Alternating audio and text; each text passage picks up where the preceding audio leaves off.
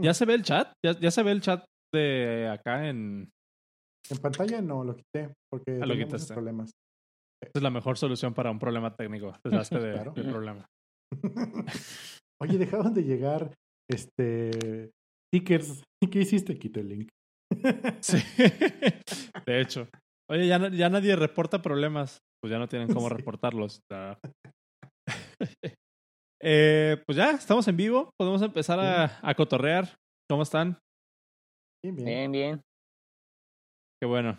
Eh, ahí escucharon, las, las personas que están sintonizándonos en vivo escucharon una voz que no reconocen. Eh, tenemos un invitado especial el día de hoy. Tenemos a Mario Flores. Que, este, pues, ¿para qué digo yo? Preséntate tú, Mario. ¿Qué onda? ¿Qué onda? ¿Qué onda acá con ustedes un rato? Pues gracias por invitarme. Este, pues ya dijiste mi nombre. Este, soy programador front. Ahorita en Financiera Independencia y ya llevo un buen rato. Estoy trabajado en Bancomer, este, he- he también freelanceado, entonces, este, y actualmente pues soy líder, ¿no? De, de equipo y líder técnico. Órale. Y eh, acá te, te invitamos un poquillo para que nos compartieras en el, en el podcast tu perspectiva, porque tenemos un tema principal que queremos Ujú. hablar el día de hoy. Y el tema principal de hoy es cuál es, la ra- cuál es el radio de productividad entre un senior y un junior. Y por ahí me comentaba Cero que se hizo una discusión bien interesante en un Slack en el que están ustedes dos, me parece. Sí, Entonces va a estar, va a estar padre platicar de eso. sí, sí, sí. Este, correcto. genial. ¿Tú cómo andas, Cero? Bien, bien. Hoy estuve empezando a jugar después de varios años con Cypress. Eh, voy a, de hecho, lo estamos proponiendo para meter en el trabajo. Quieren hacer em, un equipo de QA. Y así de, oigan, ¿y si mejor hacemos un robot de QA? ¿Qué es Cypress? Cypress es un. Hola, Freddy. Cypress es un, em, un robotito, un headless browser, el cual tú programas con comandos así, estilo jQuery, para que pueda pasar por tu aplicación y le pica todos los botoncitos, eh, suba archivos, vea resultados y haga selectores, etc. etc. Em, es muy chido, es muy fácil de usar, de hecho, es mucho más fácil de usar que eh, Selenium. Y lo chido es que tiene un una aplicación ahí mismo funcionando adentro. ¿Cypress IO? Sí, ese merengue. Sí, sí, Antes viendo. usábamos. Sí, antes usábamos em, Selenium, pero wow, sí son. No me gusta mucho Selenium. Y Cypress está mucho más chido. Em, pues básicamente corres sobre un NPM que instalas y lo chido, aparte de lo chidas, es que tú puedes correr Cypress dentro, como dice Jason, es un, un- corre un Chrome headless con digo Chromium, pero también puedes correr Chrome Canary, cualquier tipo de Chrome. También puedes eh, em, corre dentro de un Electron, o sea, la aplicación monta un Electron para montar el Chromium y ahí hace las cosas, pero también puedes pedirle que lo haga headless. Entonces simplemente nada más hace las pruebas y te dice los resultados. Y al ser headless, lo puedes mandar a correr desde tu CI. Entonces, como parte de tu de- development, parte de tu deployment, puedes hacer que este mm, que corra las pruebas después de que hagas merge, por ejemplo. Y, eh, levanta tu testing y levanta las pruebas y dice, hey, algo no funciona, algo está tronando aquí, ya pruebas en tu end. Ah, está muy chido. Nice. ¿Y, qué, tan, qué tan complicada ha sido la integración o no, no lo han empezado a integrar todavía? Ah, al momento únicamente lo estoy integrando en un repo pequeño que tengo apenas naciendo en, en la plataforma. Eh, sin embargo, eh, tú puedes montar Cypress no precisamente en tu repo de trabajo, lo puedes poner aparte, lo cual está muy interesante. Entonces puedes armar repos de puras integraciones.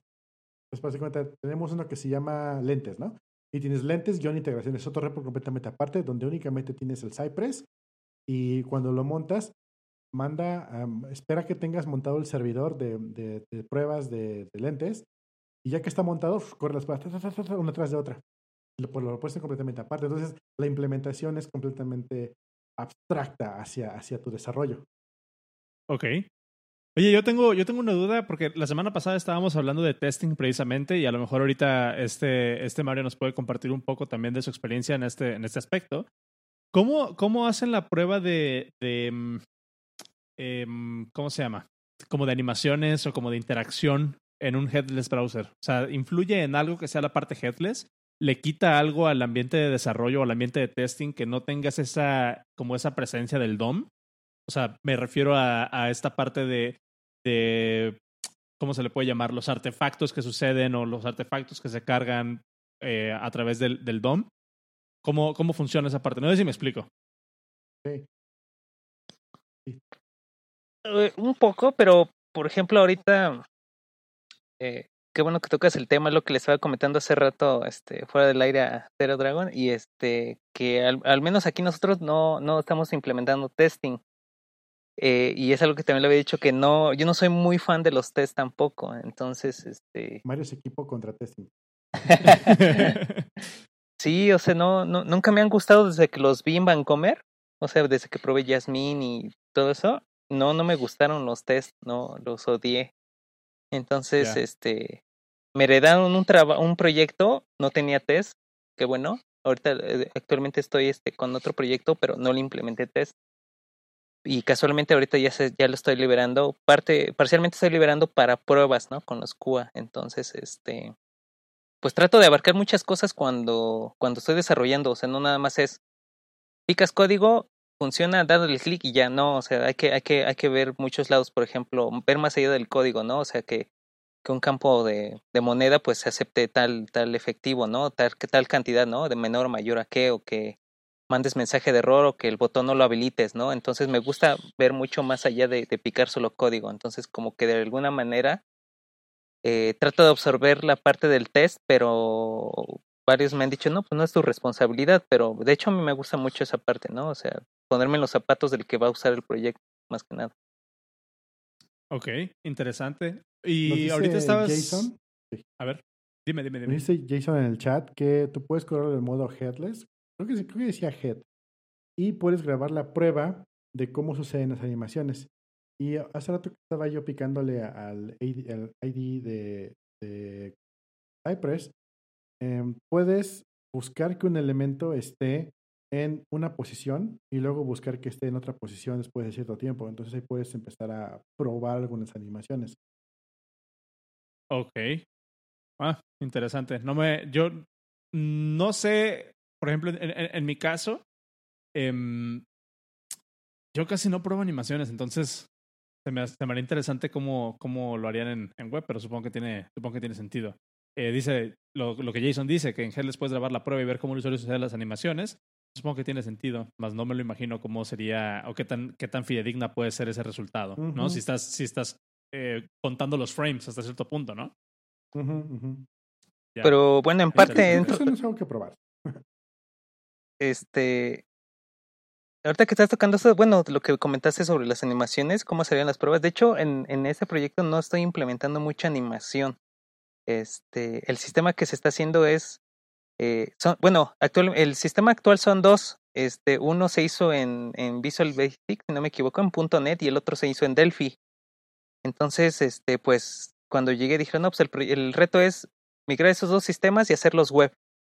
Entonces, de alguna manera, esos, ese proyecto no es para usuarios finales como tal, ¿no? O comunes como nosotros, ¿no? Que utilizamos en una aplicación en la computadora.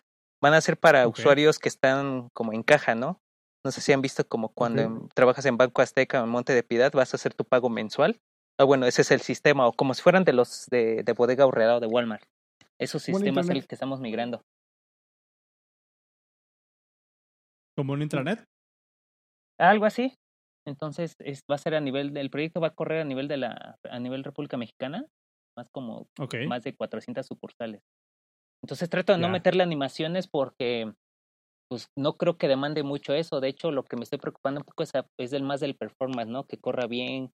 Toda la configuración del webpack, pero no le estoy metiendo nada de animaciones, de hecho.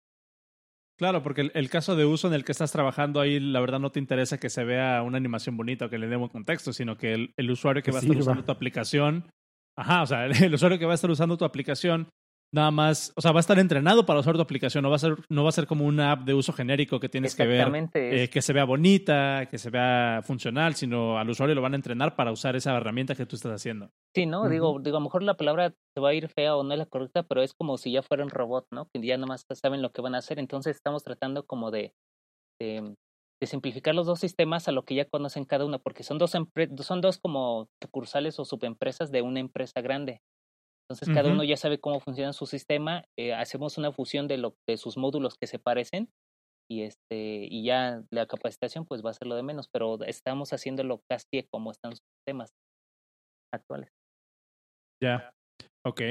Y en este caso también, ahorita que estamos tocando el tema de testing y que estamos en la parte de follow-up, Eric Ruiz de Chávez, que ya regresó a, a, estar en línea, no sé, estuvo desconectado algún tiempo, este, pero ya regresó y nos dejó feedback del episodio pasado también con respecto a la parte de testing. Y un elemento que mencionó mucho, eh, más bien un elemento que mencionó que me gustó mucho es que comenta que tener, que tener solo un unit o solo test de integración no es bueno. Es mejor tener un balance donde el unit prueba business logic importante de la aplicación y los test de integración, la interacción entre las diferentes partes del código. O sea, no es bueno nada más tener integration test, que era más o menos lo que yo estaba sugiriendo, el, el o bueno, por lo que estaba haciendo Advocate del episodio pasado, que a mí me gustaba más hacer como integration test, sino que Eric argumenta que, que sí es bien importante tener un balance entre un test coverage de la parte del business logic del modelo de negocio en, en units, en unit testing, y otra, otra parte importante para probar la parte de, de, eh, de, de, test de integración, que es lo que prueba toda la aplicación completa. Entonces, se me hizo interesante. Em, saludos a José desde Cancún. Gracias por sintonizarnos. Vale, pues ahí queda el, el follow-up. ¿Tú, ¿O tú tienes algo más que comentar de testing, Cero? Pues no, lo que yo tenía de testing es que pues ya empecé a hacer este end-to-end. Bien, entonces, pues la siguiente semana o después nos, nos platicas cómo te fue. Sí, sí, sí. Nice. Ok. Y bueno, pues vamos a empezar. Hay dos temas que queremos tocar antes de, bueno, hay varios temas de hecho para el día de hoy, así que tenemos un buen, un buen cacho para platicar. Eh, no sé si nos puedes platicar, Cero, de, de lo que pasó con Strong Password ahora en la semana. Ah, está bien interesante. Yo no soy rubista, así que lo vi bastante por encima, pero más o menos alcancé a ver cuál era el problema. Eh, Strong Password es una gema para Ruby, la cual se utiliza mucha gente por lo que veo, para pues, generar passwords. Resulta que de entre las tripitas de la gema hay una llamada a un pastebin misterioso que ejecuta ese código y que también va a otro lugar y empieza a mandar cosas a otro servidor random. Es más o menos lo que entendí. Em, es un hoyo de seguridad bastante, bastante grande Em, te digo, no soy muy versado en Ruby, entonces no sé qué tan eh, común o qué tan incomún sea esto. Pero, por ejemplo, esto llegó a pasar alguna vez en, Node, en los paquetes de NPM, y no tardaron más de, no sé, unas dos, tres semanas para liberar una nueva versión de Node donde ya venía un, un checador de seguridad. Cada, cada que tú instalas un nuevo paquete vía NPM, primero te, te, hace una correctura sobre mm, seguridad y te dice, ok, encontré posibles problemas aquí, aquí, aquí, aquí. O te dice, no, todo está verdad, no hay problema. O te dice, sí encontré vulnerabilidades que se reportaron y tus dependencias están, tus dependencias están este, outdateadas. Tienes que mm, eh, actualizar esta, esta y esta. Entonces, no sé qué plan de acción tenga Ruby para, para ver eso. luego vi por ahí que el, autor dijo que le habían hackeado sus credenciales y subido una versión con ese cambio. Está, muy para el caso de la araña. sí, ahí creo que eh, se, se liga muy bien a un tema que ya hemos tocado algunas veces aquí en el podcast, que es todo esto de cómo decidir si metes una dependencia a tu proyecto, ¿no?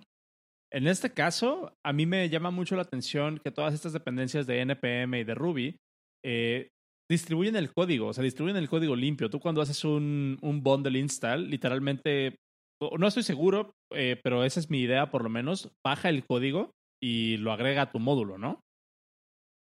Supongo que así pasa también con JavaScript. Descarga, descarga el paquete y literalmente, o sea, no, no es como que tuvieras un binario en este caso, sino que tienes código externo nada más ahí eh, estasheado en tu, en tu repositorio.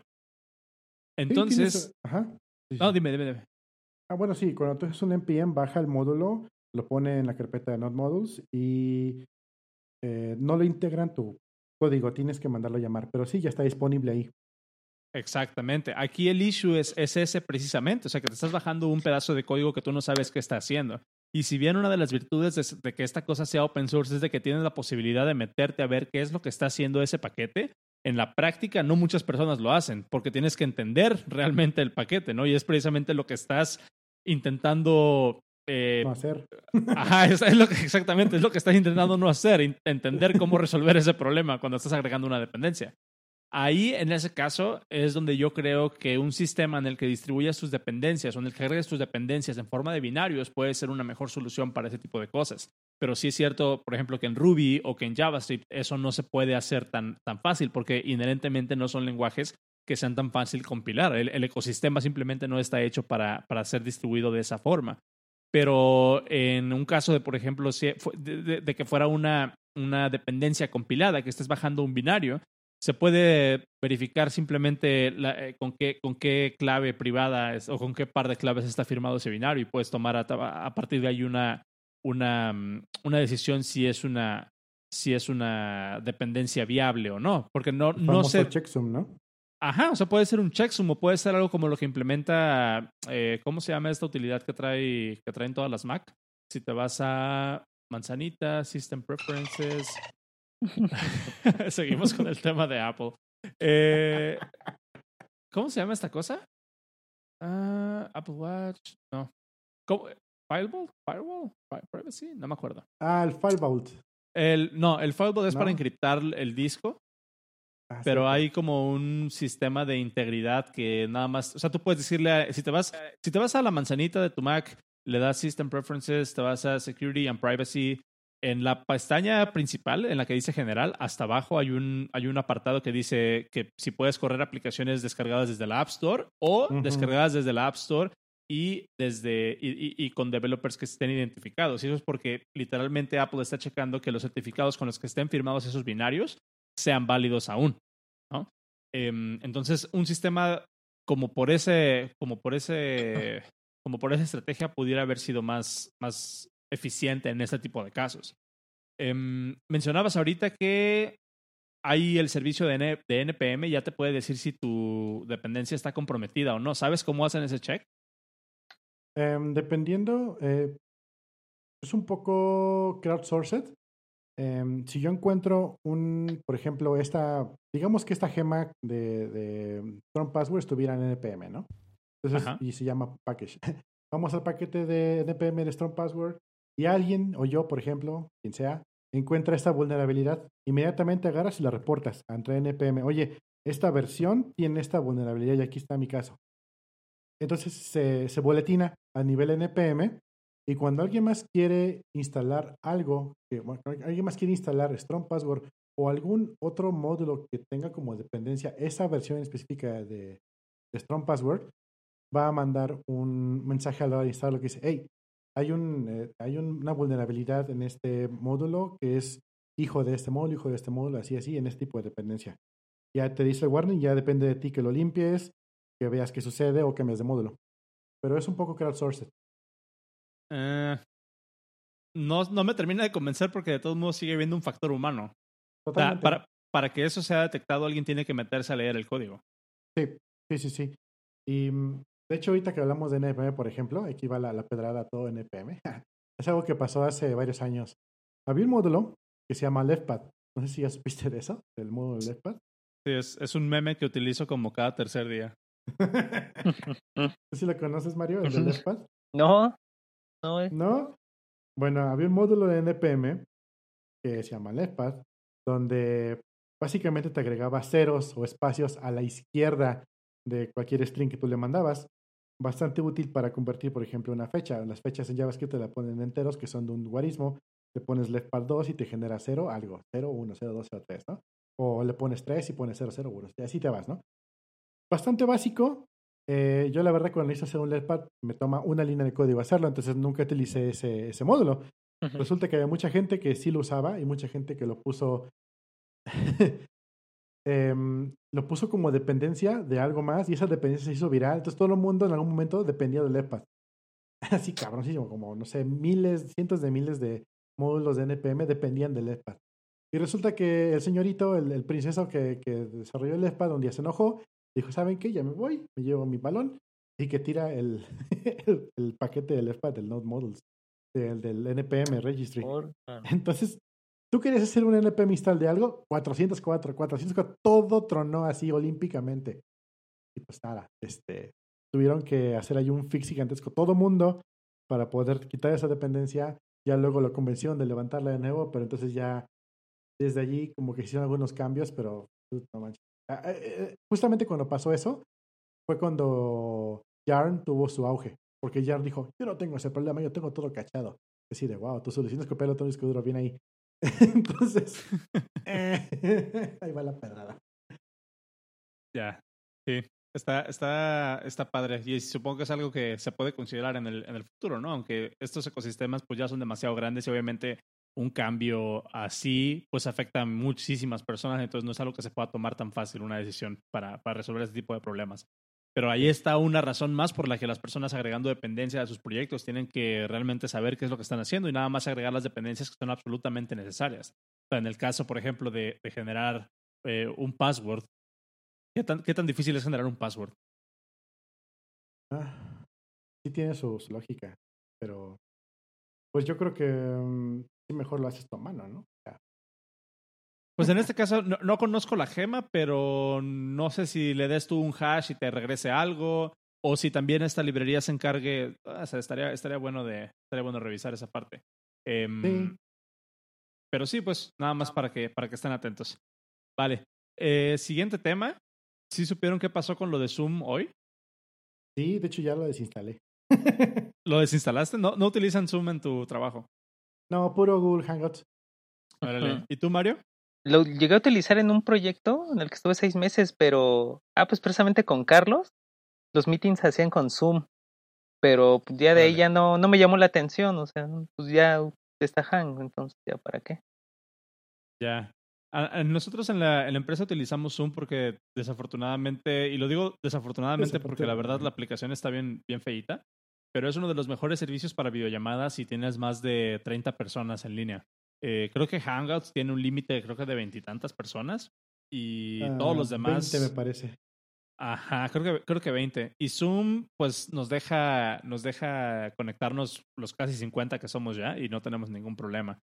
Y para mí, Zoom es una de esas herramientas que instalé una vez porque necesitaba tener una llamada con algún cliente y se me olvidó desinstalarla, ¿no? Y simplemente ya cuando entré a la, cuando entré a la nueva empresa ya fue así como que, ah, pues todavía la tengo instalada, qué chido, pues actualízala y listo. ¿Sí supieron cuál fue el problema con Zoom hoy? Yo me vine enterando por Zero Dragon. Pues básicamente igual el problema de seguridad. eh, cualquiera podría entrar a tu Mac y prender tu camarita sin que te dieras cuenta.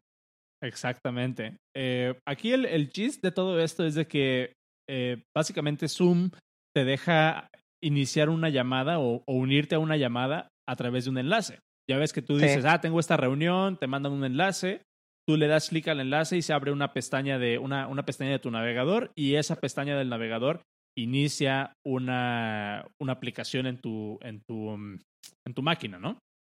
Esto es estándar, realmente es lo que se le conoce como hacer deep linking a una aplicación y esto funciona en iOS, esto funciona en la Mac.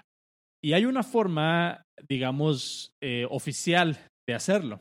La forma como se hace, eh, de, de- de forma segura, digamos, la forma como se debería hacer, es de que eh, básicamente tu aplicación nativa registra una, un prefijo de URL especial para su aplicación con el sistema y entonces el sistema, cuando recibe una URL con ese prefijo, así como tú tienes HTTPS, imagínate que pudo haber sido zoom, dios- zoom dos puntos diagonal diagonal y la lista de comandos en formato de URL. El sistema sabe que cuando reciba zoom dos puntos diagonal diagonal en vez de HTTPS dos puntos diagonal diagonal, tiene que, tiene que lanzar zoom en vez de Safari, ¿no? Algo así funciona, algo así funciona en el sistema. ¿Qué pasó? Resulta que obviamente Apple, y aquí va otra vez Apple con el delfincito. eh, Apple siempre está haciendo como este push que muchas personas ven como, como doble cara por hacer que las cosas sean más seguras, ¿no? Entonces siempre hay una constante de, Apple diciendo voy a hacer esto más seguro, voy a hacer esto más seguro. Y muchas veces este esfuerzo por hacer las cosas más seguras y hacerlo de forma más, eh, pues de la mejor forma posible que no comprometa nuestra seguridad como usuarios, se alcanza a percibir como que llegan tarde a la fiesta. En este caso, lo que implementó Apple para mejorar la seguridad en Safari es de que ahora, cuando tú abres eh, desde Safari, cuando, cuando tú desde Safari quieres abrir un enlace que tenga esta característica de este prefijo especial para alguna aplicación que tengas instalada, te pide confirmación. No sé si lo han visto últimamente en las últimas versiones de Safari, o no sé si utilizan Safari incluso. No uso Safari.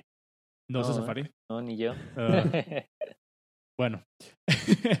Ahora, por ejemplo, si yo les, si yo les mando un enlace de, de Slack a alguna conversación, ya ven que ese enlace de Slack los manda a una página de internet y les, les pide que se autentiquen primero. Y una vez que están autenticados en la web de Slack, eh, Slack les dice que si quieren abrir esa conversación en la aplicación eh, y entre comillas nativa, porque pues es Electron, Este- Entre mil comillas. entre mil comillas, que si quieren abrir esa conversación en la aplicación en su computadora en vez de seguirla viendo en el navegador. Ustedes le dan que sí. Y ahora Safari en las últimas versiones lo que hace es eh, mostrarles un diálogo de confirmación dentro de la página de que si realmente están dispuestos a abrir esa aplicación, le dan que sí y se abre. Cuando Apple saca esta actualización, Zoom dice, no, no quiero hacer eso, quiero que siga siendo automatizado. Entonces, ¿cómo le dieron la vuelta? Cuando tú instalaste una versión de Zoom hace algunos, no sé si es alguno, hace algunos días o hace algunos eh, meses o qué, cómo funciona esto, o cuál, cuál actualización fue lo que introdujo esta, esta falla de seguridad Feature. este feature que de seguro, estoy seguro y te puedo, te, pu- te puedo asegurar, este. Sí, fue un feature y fue algo que se le ocurrió a un manager que no tiene idea de cómo funciona el aspecto de seguridad y que dijo, no, no quiero darle más clic, no quiero darle más clic y no me importa. Busquen cómo hacer que esto, busquen cómo hacer que esto no tenga que darle un clic de confirmación. Ese fue el argumento que dieron, pero bueno, ahorita paso, ahorita paso a eso. Lo que hace Zoom es, o lo que hacía Zoom hasta una versión anterior, es de que cuando tú lo instalabas, eh, co- corría un servidor en localhost en el puerto 1900 y tantos. Es en el puerto, ahorita te digo, en el 24, ¿no? puerto 1900 o 1092 o algo así, o 192. Ajá. Creo que, eh, bueno, habría un puerto en tu computadora en localhost para que pudieras iniciar una llamada de Zoom llamándole a ese servidor. O sea, tenía un servidor local corriendo y ese servidor era el que activaba Zoom cuando entrabas a una llamada, no, no Safari, usando el protocolo de seguridad de Apple. O sea, cuando tú abrías, cuando, tú te, cuando yo te mando un enlace a una junta de, de Zoom, abre la página y esa página tiene un enlace embebido que es localhost, dos puntos, 1902 o lo que sea, diagonal y el comando con- para iniciar una reunión con el ID pertinente, ¿no? Ajá. Entonces, esto obviamente es una falla de seguridad grandísima porque estás básicamente tirando a la basura el protocolo, eh, el protocolo de seguridad que tiene Apple para prevenir que cualquier aplicación pueda ser lanzada. Ahora, esto se pone interesante cuando te das cuenta que si en vez de darle clic al enlace, pones ese enlace dentro de un iframe en una página, o sea, lo pones como un source para un iframe, Sí. inicia automáticamente la llamada con la cámara prendida. Entonces, entonces ya te imaginarás qué es lo que, cómo se puede, cómo se puede exploitear esto. Eh, y bueno, básicamente lo que pasó fue que Zoom dijo así como que no, es que sí es un feature, no es un bug. Lo hicimos porque lo hicimos porque no queremos que nuestros usuarios se tengan una mala experiencia de usuario teniendo que dar un clic extra. Hazme el chingado favor. Eh, pero, pero bueno, se me hizo interesante porque eso es básicamente una radiografía de cómo funcionan las decisiones corporativas, ¿no? Eh, de seguro Ya. esto a alguien se le ocurrió. Eh, a- de, de seguro esto a alguien se le ocurrió y me gustaría... Ajá, me, me- gustaría pensar que la, que la parte de seguridad o, la, o la, la parte de la parte del developer que estaba encargado de hacer esta, este feature se puso renuente a implementarlo. Em, pero bueno, lo que sucedió fue que, que salió a la luz y creo que son 400 millones de usuarios o algo así que pueden estar infectados con este, con este bug. Les voy a dejar el enlace a- al disclaimer donde salió todo esto. Está lleno de detalles interesantes de cómo descubrieron esto, cuál es el posible impacto y demás. Y se los voy a dejar en la descripción, aquí en, en los show notes, para que lo, para que lo puedan analizar. A- ahí lo que me gustaría hacer un, un highlight es de que esto no pasa por accidente. O sea, nadie, nadie programa un servidor local por accidente. esto, esto fue. Esto Oh, fue una tengo decisión. localhost. Ajá. esto fue una decisión deliberada. Estoy seguro que algún manager Estuvo por ahí hizo berrinche, hizo sprint, tuvo que pasar por testing, tuvo que pasar por un proceso de DevOps, porque digamos que esto lo tienen que deployar de su lado también para que puedan correr el, el, el, el ¿cómo se llama? Para que puedan llamar al servidor local. Em, pero bueno, pues es una, es una anécdota de algo que no debería haber pasado y una, una muy mala práctica. Y a mí me quedaría como, como anécdota y me quedaría como moraleja eh, contarles o, o decirles que si los sistemas, no, no nada más Apple, si hay un sistema, sea Microsoft, sea, bueno, Linux a lo mejor no tanto, pero estas plataformas que tienen tanta adopción, si tienen seguros, si les están diciendo que tienen que hacer las cosas de cierta forma, no, la mayor, la mayor de las veces no es por ser aguafiestas, sino es porque en realidad están buscando proteger o están buscando hacer las, las formas, la- las, las cosas de forma correcta. Entonces, hacer este tipo de cosas en sus aplicaciones, yo considero que es una falta de respeto muy grande a sus usuarios. Y no sé si vieron el, el- la lluvia inmensa de tweets que recibió Zoom y el todo, todo el, ah, todo el discurso que se hizo en línea, ¿no? Por, este, por esta falla tan grande de seguridad. Y más que nada burlándose, pues, de la respuesta que había dado Zoom al respecto, que es si es un feature, no es un bug. Así quisimos que funcionara y fue una decisión que tomamos por ahorrar un clic. No, man. Qué loco. Sí. Entonces ahí les dejo toda la información. Ah, y, y lo interesante es de que el, el autor de, o el que descubrió este, esta vulnerabilidad, hizo un, hizo una llamada, obviamente de Zoom, y todas las personas que estaban leyendo el artículo podían unirse, y, y yo me uní. y estaba bien interesante porque había, creo que habíamos como 70 personas, eh, habíamos como 70 personas ahí en, en la llamada, y estaban como compartiendo información acerca de cómo habían descubierto la vulnerabilidad y estaban haciendo como research ahí live dentro de la llamada todas las personas. Y tú te podías unir, o sea, dándole clic a un enlace, te podías unir a la llamada y con la cámara y demás. Otro aspecto de esta cosa que se me hizo, que se me hizo mm, una, una muy mala decisión técnica en cuanto a aspecto de seguridad, pero que puedo entender cómo pudo haber llegado a un producto de esta envergadura desde un, desde un lugar donde no se conocen las implicaciones de seguridad y las implicaciones técnicas, es de que tú como host de una reunión puedes configurar para que todas las personas que se unan a tu llamada tengan la cámara encendida y el micrófono encendido por default. Aún así tú tengas configurada esa opción como que no. Exactamente. Entonces, ahí Fíjate, está. Cuando, cuando yo desinstalé el Zoom hoy en la mañana, porque sí, un- una vez igual me pasó, Sí. lo, lo instalé porque un cliente lo necesitaba. Am, no tenía ese, ese puerto abierto. No sé qué versión tenía yo o si tengo una no versión, yo qué sé. Pero no tengo ese puerto abierto. O sea, no, no tengo ese localhost corriendo. Muy interesante eso. Igual luego abrí Zoom para ver si, si existía y no, no, no estaba ese puerto habilitado. Aún así, instalé todo. Sí, sí, sí. En, en mi caso, eh, en mi caso lo que pasó es de que Zoom no me no se actualiza automáticamente. Ya ves que hay algunas aplicaciones que las abres y te piden, ah, hay una nueva versión, ¿quieres instalarla? Sí o no. Zoom nunca me ha pedido eso. Todas las veces que he actualizado Zoom, las he tenido que ir yo a, a- a- checar si hay actualizaciones y ya la- las instala. Entonces, a lo mejor es por eso, que no tiene un auto-update. Em, otra cosa interesante que tenía el localhost, el servidor este que dejaba corriendo Zoom en tu aplicación, es de que podía volver a instalar la aplicación sin tu Oh. consentimiento. Si tú ibas y eliminabas la aplicación de tu sistema y después te encontrabas otro, otros, otra página que llamara a ese puerto de localhost, podía reinstalar el, ser- el servicio de Zoom sin tu consentimiento. Mm. Entonces, bueno, ahí se los dejo. Entrabas Eh, a, a este sitio es de pron.com y de repente, pum, se quitaba la camarita.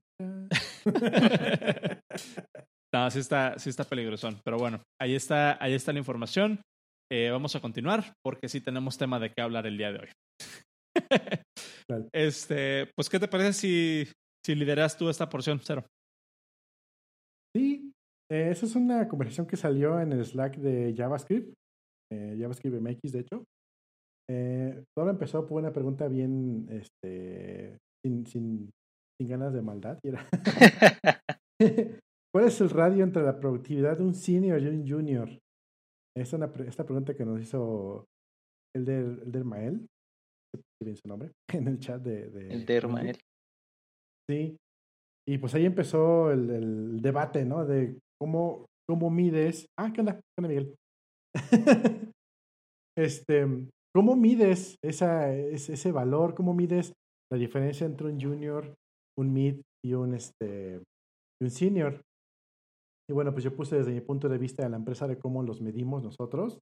Y pues ahí salió un shitstorm de, de, de preguntas consecuentes de, pero ¿cómo? Eh, pero es que no lo creo y es aquí y allá. Entonces, primero, ¿cómo, cómo, cómo defines si es un junior o un mid? Y esa pregunta creo que a la hora de responderla no, no fue lo mejor. Porque primero, eh, algo más importante es los juniors, más bien, los niveles de desarrollo, desarrolladores que hay en mi empresa no son en absoluto paralelos a los niveles que hay de desarrollo de la empresa de Oscar, por ejemplo, o en donde está Mario. Uh -huh. eh, un, un, junior en la empresa de, de donde está Oscar puede ser un, un, senior en donde estoy yo, o un mid de aquí puede ser un, un junior en la empresa donde está Mario. Pero, no, no pero, sé, pero, o sea, ajá. Sí, sí. Ya le quiero entrar, ¿no? Le va no, pues éntrale, es que, porque precisamente por eso estás aquí, para compartir. Es que, sabe, ¿sabes qué? Algo que les he comentado a, a, a los de mi equipo es que en, eh, en el, eh, le digo, ustedes cuando estén, cuando tienen a un líder, ustedes automáticamente se convierten en junior, ¿no? Solamente por, por, por, por poner un nombre, ¿no? Este, uh -huh. ya, ya podemos agregar contextos de, este, un junior, este, pues siempre tiene que escuchar a su líder, pero también el líder tiene que escuchar al junior, ¿no? Porque algo que también les digo es que a pesar de que ellos se convierten en juniors, este, a mí me gusta que me escuchen, pero yo también, a mí también me gusta escucharlos a ellos porque eh, eh, a veces me puedo perder, ¿no? Pero de alguna manera, si yo estoy al frente o hay un líder en el frente, es porque él sabe más que los que, que los que, bueno, que, que su equipo como tal. Y también algo que les he dicho es que en el momento en el que yo me vaya de aquí y yo entre a otro lugar y, me, y, y, y, me, y tenga un líder, entonces automáticamente yo me encuentro, yo, yo voy a ser un junior porque a pesar de que ahorita estoy como, como senior, como líder front, eh, este, pues lamentablemente, afortunadamente, pues yo soy el que sabe, ¿no? En este momento. Pero en cuanto yo me vaya a otro lado, va a haber alguien que sepa más que yo, ¿no? Eso también por ponerle un, un nombre. Pero en ese momento, pues yo un soy asiático. un junior, ajá, yo voy a ser un junior y yo voy a estar aprendiendo de él y espero que él eh, o ese líder aprenda de mí, ¿no? Porque eh, ambas partes tienen que aportar. Entonces, es algo en lo que hago énfasis a, ahorita, mucho con, con mi equipo. Entonces, ahí, pero, sí. Bueno, yo nada más quería, quería compartir que ahí yo siento que estamos hablando como de una cuestión, una cuestión paralela en la que alguien puede ser como un standalone. O sea, tenemos la cuestión standalone que es como, como persona, como developer o como, como manager o lo que sea. Tú, uh -huh. por la experiencia que tienes de 5 o 6 años, o yo por la experiencia de tanto, o cero por la experiencia de tanto, tenemos un estatus que nos pone como en, la, en el pool general, ¿no? De, de uh -huh. developers en todo, en todo el mundo. Entonces, eh, ahí podemos hablar de junior en el contexto de desarrollo personal, profesional, o sea, en el desarrollo de yo dentro del pool de developers general, y eh, la cuestión de junior o de senior dentro de la organización en la que estoy actualmente. Entonces, siento que podríamos, siento que podríamos este, eh, diferenciar bien esas dos partes, porque si bien estoy muy de acuerdo con lo que dice Cero, de que un, un junior en mi empresa puede ser un, un, senior en cuanto a nivel técnico en la parte de eh, eh si, si, se va a su empresa. Uh -huh. si eso no significa que, por ejemplo, alguien que es senior eh, por, por azares del destino a los dos años en una organización va a ser igual de senior que cero. ¿Sí me explico? Uh -huh. Entonces, nada más me gustaría como que tener o, o, poner esa carta sobre la mesa, pues que tenemos también que considerar esa parte del aspecto de desarrollo personal de cada quien. Sí, y por ejemplo, ahorita como lo que dice Mario, eh, si tú ya tienes a alguien arriba de ti, te conviertes como automáticamente en junior. Ahí lo veo algo, algo raro, porque, bueno, eso ya es un nivel diferente, que ya, ya no está relacionado entonces el nivel que tengas o el nivel organizacional que tengas conforme eh, tu paga, que es justamente el medio del asunto, el, el, el, -huh. por qué se hizo esta, esta, este, este, esta conversación. Porque la siguiente pregunta, que fue la primera, la siguiente pregunta que vamos a haber hecho era, ok, ¿cuánto más le vas a pagar a un senior con respecto a un junior y si lo vas a hacer con respecto a cuánto trabajo más te va a dar o, o, o te va a dar más que el otro. Em, una vez me preguntó una persona, eh, espero que nunca me escuche, eh, me preguntó, oye, Cero, ¿cómo le hago para eh, medir el desempeño de mi desarrollador que tengo en mi aplicación? Y yo así de, ok, go Sí, mira, actualmente, em, actualmente esta persona es un desarrollador, es el único desarrollador que tengo en mi, en mi empresa, está haciendo mi aplicación, y siento que no me está dando suficientes líneas de código. Y así de, wait, what? sí, o sea, yo por ejemplo, me dice, ¿no? Yo por ejemplo me considero mid y yo saco 200 líneas de código al día y él no me está dando lo mismo y así de, wait, what? Entonces, ¿cómo mides el desempeño? ¿Qué tanto más tiene que dar un, un senior con respecto a un junior o con respecto a un mid? Y si hay una relación directa entre ese, esa medición versus lo que se le va a pagar. Eso es lo, el medio del asunto. Dice Miguel, eh, el debate fue por poner puntajes de cuánto esperabas de un senior. Recuerdo el valor arbitrario como de 100 puntos algo así. Sí, eso ya es más de lo que tiene yo en, bueno, lo que tenemos en nuestra empresa, bueno, en mi empresa donde trabajo yo. tenemos niveles de desarrollo. Así es como nos funciona a nosotros. No estoy diciendo que sea la panacea, pero así nos funciona a nosotros tenemos tres niveles. Tenemos junior, mid y senior. Al junior le estamos pidiendo, si no me dejan mentir, 30 eh, puntos al mes. Al mid le pedimos 60 puntos y al senior se le piden 90 puntos. Em, ya si quieres hacer más, pues es tu, tu, overachievement. Um, nos dice Fred, yo hago como 50 líneas al día, sí, ya sé. ahora bien, tú vas a decir, de hecho me han dicho, no manches, 30 puntos es un mundo de puntos, ¿qué diablos? Eh, pues sí, porque hay, hay, el sistema básico de Scrum, si no me equivoco, utiliza únicamente uno, dos o tres puntos. Entonces, si haces un issue que te va a tomar X horas, es de un punto, X más horas dos y así tres puntos, ¿no? Entonces, para hacer 30 puntos en el sistema de uno, dos o tres, te vas a tomar 30 issues de tres puntos, que son issues de un día o dos. No, no nunca va a funcionar. Um, Dice Miguel que por eso usa Java, porque es bien, borso, bien, bien verboso y por eso tiene más líneas de código. Em, sin embargo, en nuestro, en nuestro sistema, en, nuestro código, en nuestro, sistema de desarrollo, nuestros puntos están asignados a las tareas em, al inicio del sprint. Al inicio del sprint definimos todas las tareas y luego nos reunimos todos los que somos en el equipo y decimos, ok, esta tarea vemos que va a ser más o menos de 10 puntos. Eh, perdón, no hay 10 puntos, hay 8 o 13 en, ese rango. ¿Sabes qué es de 8? Y luego dice otra persona, no, no, no, estás bien loco, tú, tú no sabes de en esto te va a tomar mínimo unos 13 puntos. Ah, bueno, va. Entonces, exactamente, como dice Freebush, es Fibonacci. Tenemos 1, 2, 3, 5, 8, 13, 21 y arriba de 21 ya, los consideramos épicas si algo, si yo digo, ok, esto, esto va a ser de tantos puntos y otra persona me dice, güey, estás bien mal, esto va a tomar tanto, bueno, se toma en consideración y se, por lo regular, llevamos un consenso genérico entre todos. ¿Sabes qué? Bueno, que a esta le vamos a poner hipotéticamente o teóricamente 8 puntos. Aún así, si a la mitad del trabajo a la persona esta dice, ¿sabes qué? Esta de 8 puntos no, me está tomando más de 20. Ah, ok, vamos a, vamos a reestimarla, no pasa nada. Em, eh, básicamente es como tenemos la forma de trabajo. Ahora bien, tenemos las tareas con diferentes eh, puntajes y esperamos que un junior pueda tomar algunas tareas sencillas de pocos puntos y con eso llenar su, cuota. Un mid va a tomar tareas más pesadas y un senior va a tomar tareas más pesadas. Y es básicamente como los estamos em, manejando. Em, si llegas a tu meta, pues chido. Si no llegas a tu meta, simplemente es una pregunta, oye, ¿qué pasó? No, fíjate que me tardé más. O fíjate, una buena que salió.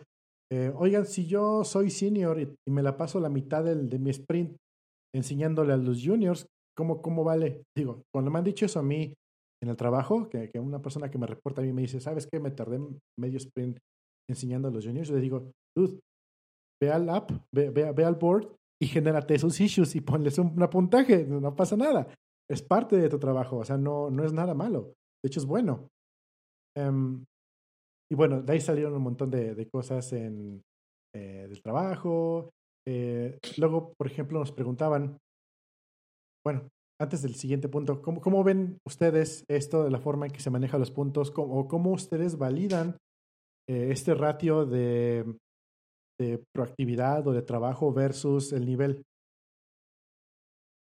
Pues, bueno, al menos en, en mi equipo, bueno, el, con Scrum lo manejamos por, por días como tal.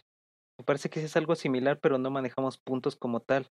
Yo recuerdo que en otros proyectos se maneja como algo parecido como a Pivotal Tracker, que es con por puntos, ¿no? O sea, cuánto, cuánto, cuánto le estimas de puntos. De hecho, algo así manejamos también en Mancomer, ¿no? ¿Cuánto le ponen de cuántos puntos para esta tarea? No, pues ocho, otro tres, ¿no? Entonces aquí, pues más que nada es por días, ¿no? ¿Cuántos días te tardas? Un día, dos días, tres días, día y medio día, está dicen medio día, pero Scrum no tiene medios, nada más tiene o cero o uno en adelante, ¿no?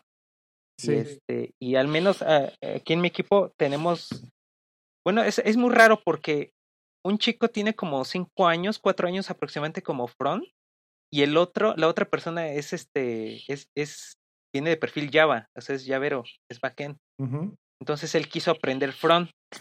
Entonces, este, pues empezamos nosotros a delegar tareas de maquetación para empezar. Lo dividimos en tres. Es estructura, después eh, estructura con diseño, después validaciones y flujos y el último integración de servicios.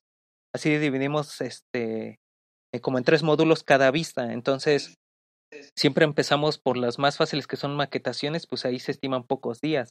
Pero ya cuando, las, cuando vienen las integraciones, entonces ya, ya delegan como dos días, tres días máximo, ¿no? Dependiendo de su nivel.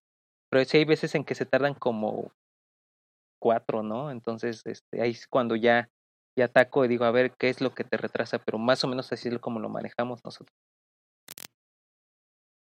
¿Y en tu experiencia, pues, En, en mi caso, creo que ya lo, lo he compartido algunas veces. Nosotros tenemos la ventaja que, bueno, la puedo considerar como una bendición y maldición al mismo tiempo que trabajamos con producto y no tenemos stakeholders más que nosotros mismos. Entonces, en ese sentido, ah, nosotros no tenemos, nosotros no tenemos ni deadlines, ni tenemos que cumplir una fecha estricta, ni tenemos que cumplir absolutamente nada. Entonces, nosotros ni siquiera estimamos. Em, la forma en cómo trabajamos nosotros es de que se tiene una, se tiene una meta a cumplir, se tiene como un North Star que tenemos para el año ese año lo segmentamos. Eh, bueno, por ejemplo, en el caso del producto de iOS, que es en la parte donde yo trabajo, tenemos aproximadamente programadas 10 eh, releases al año.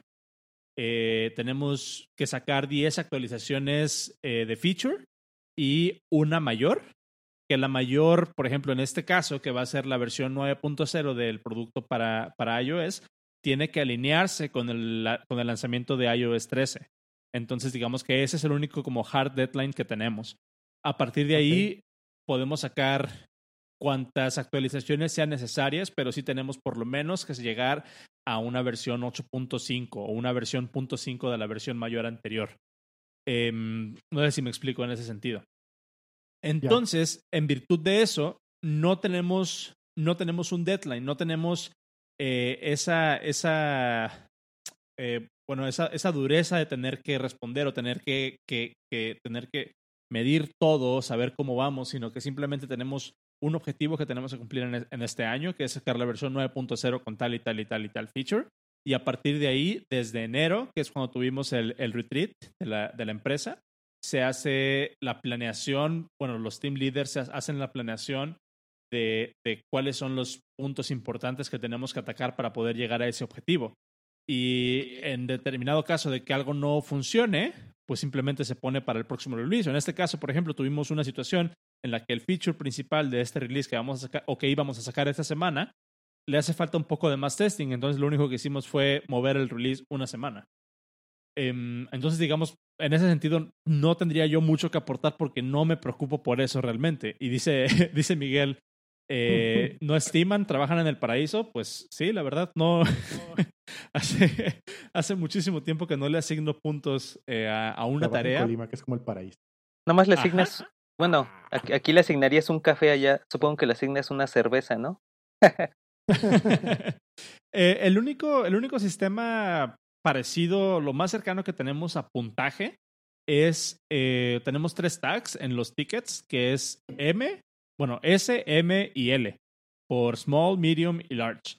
Eh, y es básicamente el único indicador que tenemos para saber qué tanto nos podríamos llegar a tardar en desarrollar un feature o resolver un bug.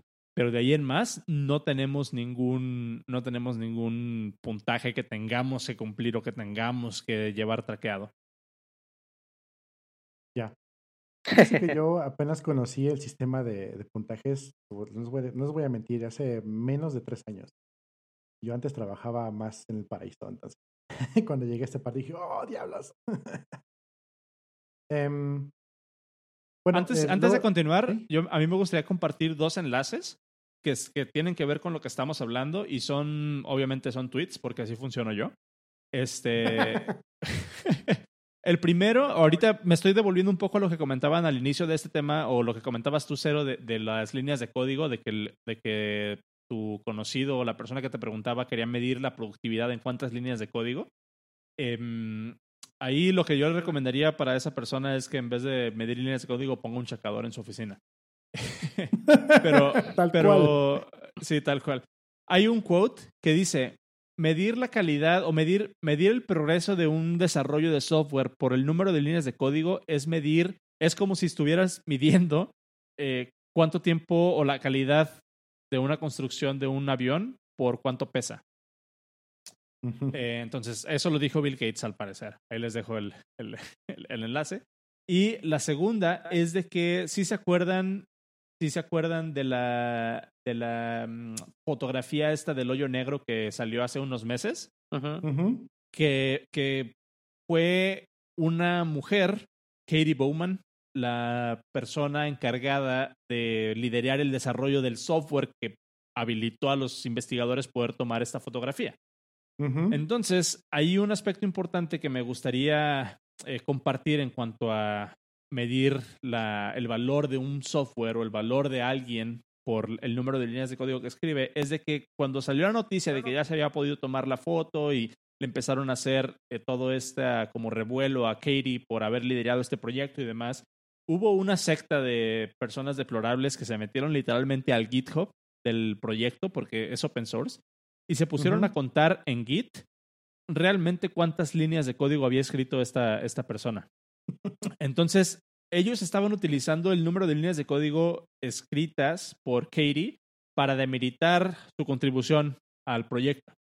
Y ese es otro aspecto que se tiene que considerar bien. no estoy diciendo que la, que la persona que lo, que lo la, que, la persona que, que, te preguntó esto lo haya querido hacer de esa manera, ¿no? Como para demeritar el trabajo de alguien, aunque tal vez se pueda interpretar así. Pero sí me deja a mí como, o, sí me hace reforzar a mí esta concepción de que las líneas de código, el número de líneas de código, es lo menos que te, es por lo menos que te tienes que preocupar eh, cuando estás desarrollando un software. como dice aquí, arriba, trabajas en Java, le pones este, un montón de, es bien verboso y ya con eso ganaste. Claro, claro. O, incluso cuando suceden estas situaciones donde quieres meter a ver un proyecto de GitHub, porque ya ves que GitHub te da como estas gráficas de contribuciones y demás, todos los stats.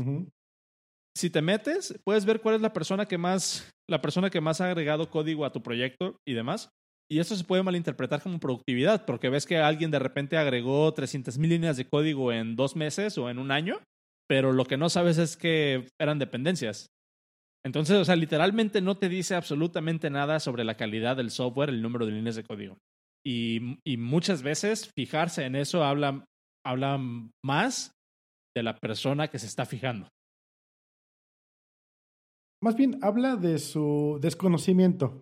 Por eso, sí, el beneficio de la duda de que no es malicia, pero sí, totalmente no digo que sea, no digo que sea que hable bien o mal, sino que simplemente si te estás fijando en las líneas de código, da mucho más decir de ti que de la persona escribiendo el código. Sí. Para bien o para mal, ¿no? esa es una pregunta buena que vamos a poner en discusión. Eh, espero que, espero Miguel, hayamos un poquito hablado. Bueno, ya vamos a hacerte esas dudas, eh, pero que, quise tomarlo en este podcast para estaba muy chido el tema. Pero bueno, siguiente pregunta era, em, a un senior que va entrando a una página, a una página, que va entrando a una empresa. que va entrando a una empresa. Em, ¿cuál es la expectativa que tiene al principio? Eh, algunos lugares, estoy leyendo prácticamente, un senior que va entrando, ¿qué expectativa tiene al principio sobre su trabajo? Muchos lugares fallan en eso. ha estado en lugares donde dicen, tú eres listo, ya lo averiguas, mientras que en otros te dan un poquito más libertad y ya tienes expectativas como, vas a ayudar a esa profesional que, que salga en dos meses y listo. Entonces, ¿cómo es el onboarding? Por ejemplo, en su experiencia, ¿cómo es el onboarding para una persona eh, que entra como senior a su empresa?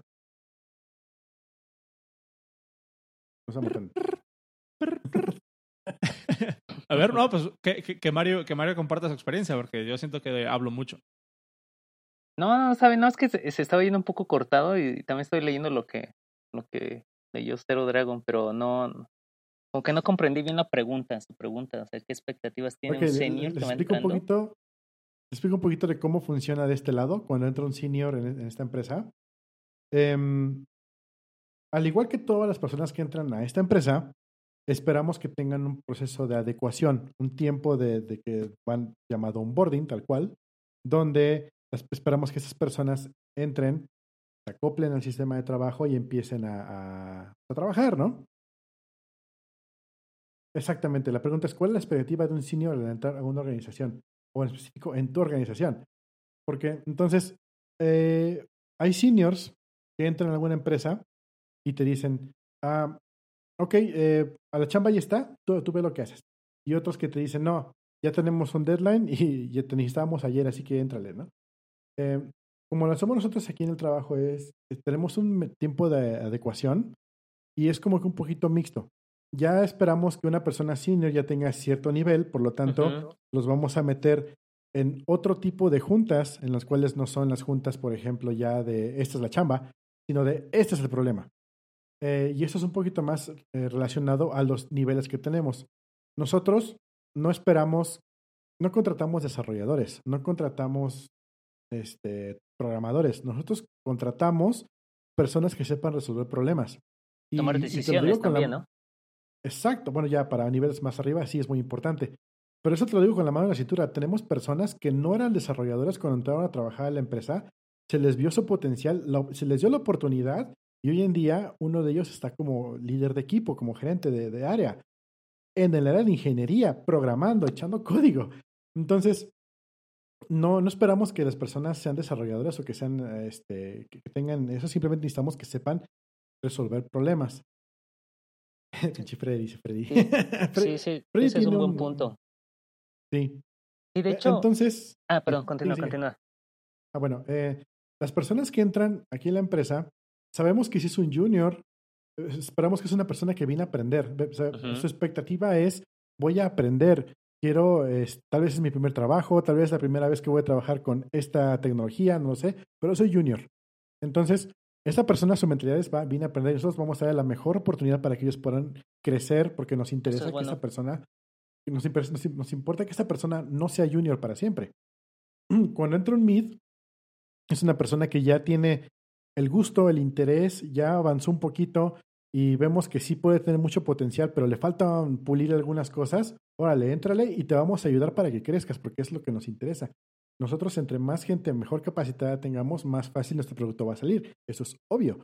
Entonces, cuando entra un senior, nosotros ya esperamos que esta persona no solamente ya sepa eh, resolver problemas, no esperamos que sepa trabajar en nuestro lenguaje. Em, sin embargo, esperamos que, que, pueda tomar decisiones y pueda afrontarlas. Hablábamos de eso hace un par de podcasts, eh, Son Ros y yo, de que cuando tomas una decisión y, y, te das cuenta que no está funcionando, sepas decir, no sirve esto, vamos a cambiar plan de acción. Eso es algo muy importante que debes aprender a hacer y únicamente lo aprendes con la experiencia, no hay, no hay de otra. Sí, um, Entonces, cuando, cuando hablamos una persona de senior, aparte de que le damos su buen onboarding y su tiempo de, de, de acoplarse, bueno, mientras se está acoplando, le estamos mandando a juntas muy específicas de toma de decisiones o de problemas, cómo lo atacarías tú, cómo lo habrías hecho tu experiencia. Y bajo ese concepto se van como que fogueando. Para cuando dices, ¿sabes qué? Tu proyecto va a ser este. En este momento está en ese estado, está en, en, el refrigerador o está, este, mm, o apenas va a empezar o ya va empezado, pero el que lo estaba haciendo, este, mm, tuvo que ir a otro lado y vas a ser tú. Pero en ese tiempo ya estamos haciendo el onboarding de cómo quieres que tomes decisiones. Entonces, la forma en que entra un, un senior en la empresa es, en mi parecer, bastante buena. Me gusta mucho porque te da la oportunidad de expresar tu conocimiento, de que la persona, las, las, demás personas te conozcan y cuando ya es la hora de empezar a dar resultados, ya tienes ya un buen background de la empresa y del proyecto. Uh -huh. A, a, mí me gustaría mucho, a mí me gustaría mucho conocer qué, qué, qué es lo que quiere compartir eh, Mario, porque sí. me imagino que en la industria de bancos y en la industria financiera donde vienes, tú puedes ser muy bueno técnicamente, pero si no estás familiarizado con cómo funciona la industria, que es una industria por, por históricamente muy cerrada, muy corporativa, muy orientada a certificaciones, a, uh -huh. a, cosas que tienen que estar avaladas por organismos y demás.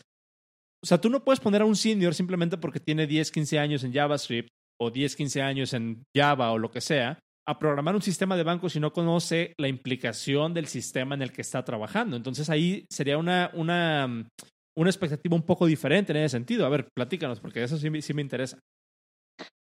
Ah, bueno, eh, a ver si, si puedo retomarlo desde un poco antes, pero va por ahí el camino. Durante todo mi tiempo como programador, salvo antes de este proyecto, este, eh, o, donde he entrado, este, no, cada vez que me preguntan, ¿cuánto quieres ganar, no? Entonces yo digo, no, pues yo no, prefiero que vean mi trabajo y ya de ahí pues me dicen cuánto ganan, ¿no? Entonces así fui creciendo. Entonces yo nunca me consideré, bueno, nunca consideré tener un nivel, ¿no? Junior, medio, o sea, de hecho me consideraba junior siempre, ¿no? Porque de hecho seguía aprendiendo. Entonces llegué a Vancomer, eh, ahí me tocó trabajar con Polymer con Cells, en ese entonces no había certificación, ahorita sí ya te, cuando entra, cuando reclutan gente para Vancomer te piden que, se, te, que te certifiques en, en Cells, ¿no? Está hecho bajo Polymer. Este, pues ahí me tocó hacer varias cosillas, este, me cambiaron. Eh, de hecho, la, lógica de negocio, por así decirlo, no, este, no la tenía al 100. El que nos lideraba era un español. Eh, y, yo nada más estaba picando y picando, ¿no? Eh, estuve poco tiempo en Vancomer, afortunadamente o lamentablemente, y de ahí me asignaron a otro lado. Entonces llegué a esta empresa que se llama Financiera Independencia y, y, tomé el lugar de una persona de mi misma consultora que se fue. Entonces prácticamente tuvo, me dio tres días de aprendizaje y, wow. y, y, yo, este, bueno, había tocado React en cursos y había hecho, bueno, hacía los proyectos en cursos, pero cuando llegué ahí, bueno, antes de llegar ahí le dije a, a, ahora sí que a mi jefe, ¿no? El que me llamó, ¿sabes qué? Pues sí, sí he visto React, pero no me siento capaz de, de, hacer, de, de, de, de, de tomar el proyecto porque pues no he tomado algo profesional, ¿no? No es lo mismo ver React, Vue o Angular en un cursito, no la mundo, que ya viéndolo en una aplicación real, ¿no? Por así decirlo, exactamente, en el mundo real. Entonces, pues, este, esta persona que se fue me estuvo ayudando unos dos meses, pero salteados en días, no seguidos. Entonces, tuve una compresión de React muy buena, hasta yo me sorprendí. Y eso fue en, en uh, uh, octubre de 2017. Para, para septiembre de 2018, yo ya no estaba a gusto en esa consultora y pues decidí renunciar. Entonces, eh, la jefa de ese proyecto, eh, no sabía, no, de hecho no sabía que me iba a ir. Entonces, pues ya me, me despedí de ella y se sorprendió y me dijo que ya me tenía contemplado para otro proyecto porque le había gustado cómo había comprendido en poco tiempo eh, cómo estaba el proyecto que me había dejado esta persona, sabiendo que pues en mi vida había tocado un proyecto profesional en React, ¿no? Una aplicación real. Entonces, este, me llamó, eh, este proyecto en el que estamos se inició en octubre del año pasado. Entonces, este, pidieron más recursos. En ese, en ese momento habían tres front más. Entonces, este, me di cuenta que, su perfil era un poco este, menor al mío, por así decirlo. Y ahí fue cuando me atreví a pedir, ¿no? Este, ¿cuánto, cuánto, este, este, cuánto quieres ganar, María? Entonces ahí sí contesté, quiero ganar tanto. Y no me dijeron no. Y cuando inicié el proyecto, pues prácticamente eh, me dieron, me, me comentó esta persona, la jefa del proyecto, que, que quería que tomara como que la, el liderazgo de mi equipo, entonces de alguna manera le gustó mi forma de trabajar, entonces en, eh, en teoría fue cuando digo, me, me, convertí como en líder técnico. Ahí nunca se manejó una figura de líder técnico, nunca lo hubo, en el proyecto anterior yo estuve prácticamente, fui el único front contra tres backs del mismo proyecto y, tomé esa figura, entonces fue mi primer reto como líder, pero básicamente no es, no es como que naciste líder de una noche, de un día para otro. A la par que yo estuve en consultoras o en empresas, estuve freelanceando para ONGs y haciendo este, proyectos propios. Entonces eso como que me abrió camino y tomé parte de, de, ese aprendizaje lo convertí como en mis herramientas de liderazgo. Entonces, este, eh, hemos contratado a más, eh, eh, eh, pues sí, de hecho sí, algo así parecido, Zero Dragon. Este, no, no, no, ni siquiera sabía si iba a ser líder, de hecho. Ahí lo que suena es de que que fue como que muy orgánica tu, tu, evolución a, ser líder, entonces no tuviste como que ese choque cultural de entrar a una empresa siendo líder. Exactamente, entonces ahí tuve como que la oportunidad se dio y, de hecho me, sentí bien porque eh, todo, lo, todo lo que aprendí, todo lo que, lo que pasé, presiones de, o sea, todo lo que no me gustaba, no lo apliqué con los chicos ahora, o sea, por ejemplo, es muy un poco complejo que yo trabaje bajo presión, entonces con ellos les, les, digo, ¿saben qué? Esta es su tarea. Si tienen problemas, me avisan. En el momento que yo les explique, si no me entienden, avísenme, yo les vuelvo a explicar. Pero, pero me gusta que sean productivos y este y, y, se, y se dio y recientemente hemos, contra, hemos entrevistado a, a, otras personas para más recursos y la forma en que la entrevista es diferente, entonces yo, yo hago muy, muy, muchas preguntas específicas técnicamente, pero pero, pero sí, o sea, me gusta este rol de ser líder. Entonces, prácticamente aún no sé si me he convertido en un senior, pero el estar al frente o el que, o el que sepa más que, mi equipo, eh, en ese momento pues me hace líder como tal, ¿no? Pero de alguna manera yo espero irme a otro lado y, seguir aprendiendo de otras personas, ¿no? Que sepan más y, y como le dije en un principio, pues automáticamente yo me voy a convertir en junior. Ahora, esa parte que dijo Zero Dragon de que tú contratas a un senior porque ya toma decisiones, eh, afortunadamente todo esto que he freelanceado y todo lo que me he llevado de, de, trabajos profesionalmente, al jefe de mi jefa, por así decirlo, le, le gustó todo eso porque de alguna manera ese jefe me estresaba un poco. También fue uno de los motivos de mi renuncia. Pero de alguna manera él comprendió todo esto y en las reuniones en las que me meten, eh, luego él me dice, oye, ¿tú qué opinas, Mario? ¿Cómo le hacemos aquí? Entonces, eh, sin querer también me he involucrado en toma de decisiones entonces, este, eh, eso lo veo bueno porque de alguna manera sí han servido esas decisiones. Cuando veo que me atoro, les digo, ¿saben qué? No me he encontrado con este caso, lo voy a analizar o de plano no se puede o de plano sí se puede, pero sí, sí, sí me he involucrado en toma de decisiones y, y, por lo que veo sí, sí ha salido bien las cosas. Entonces, este, por ahí entra también una parte. Ajá.